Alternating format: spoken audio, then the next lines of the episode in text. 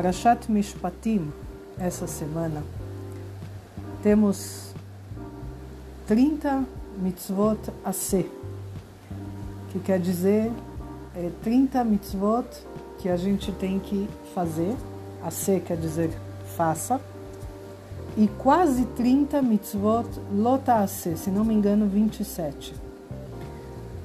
É, eu queria colocar um ponto aqui especial que muitas vezes a gente sente que porque temos a obrigação de fazer algo, como respeitar o Shabat, a gente perde muita coisa. Por exemplo, eu não posso ir no mar, eu não posso subir de elevador, eu não posso escrever, eu não posso fechar um negócio, eu não posso passear de carro. É, um monte de proibições. Quando na verdade nada mais são do que, do que proibições libertadoras. Essa é a palavra que eu uso. A gente respeitar a Torá, principalmente hoje em dia, com esse essa febre de celulares e aparelhos eletrônicos, desse imediatismo que a gente vive de ter tudo na hora, de querer tudo na hora, de conseguir tudo na hora, a gente manda um, WhatsApp, se tá dois azuizinhos e a pessoa não respondeu, a gente já fica nervoso, porque será que ele não responde? É, puxa vida, tá ignorando. Ah, tudo bem, eu vou ver com outro então. E assim a, no, a nossa vida diária. E quando chega Shabat, é o momento do descanso, da hora que você se liberta de todo esse imediatismo. Porque a gente consegue sentar na mesa de Shabat com tempo e a gente conversa, e a gente brinca, e a gente come bem, e come com tempo, sem, sem telefones na mesa, sem televisões ligadas, sem nada que tire a atenção da mesa e da nossa família. Então, quanto somos abençoados de termos o Shabat na nossa vida, entre outras mitzvot.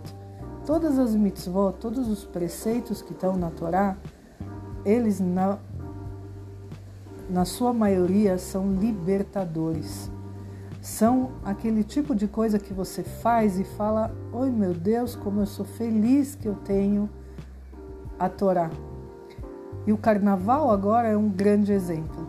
É um grande exemplo, porque é uma festa que não tem sentido algum, que não tem objetivo nenhum, a não ser a farra, a orgia e o oba-oba o simples fato de beber, dançar, pular, se vestir do jeito que quer, sem lei, sem regra alguma, e ainda com autorização dos nossos governantes, é uma coisa tão descabida, porque a gente não precisa eh, de motivo para a gente beber, para a gente se alegrar. A gente diz na nossa Torá que a única hora que a gente pode beber é quando a gente já está feliz. A gente não pode beber para ficar feliz, para afogar as nossas mágoas.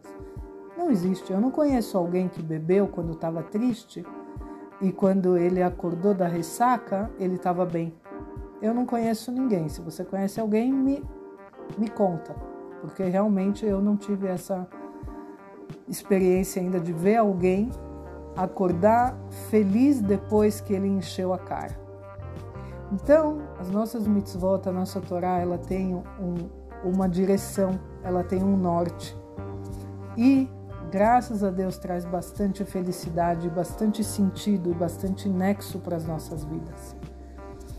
Então, desejo para vocês um Shabbat Shalom, com muita brachá, com muita luz, que vocês sintam e, e com as luzes de Shabat vocês realmente aproveitem os momentos com, as, com, a, com os familiares e que as luzes de Shabat encantem a mesa de vocês e a casa de vocês. Shabbat Shalom.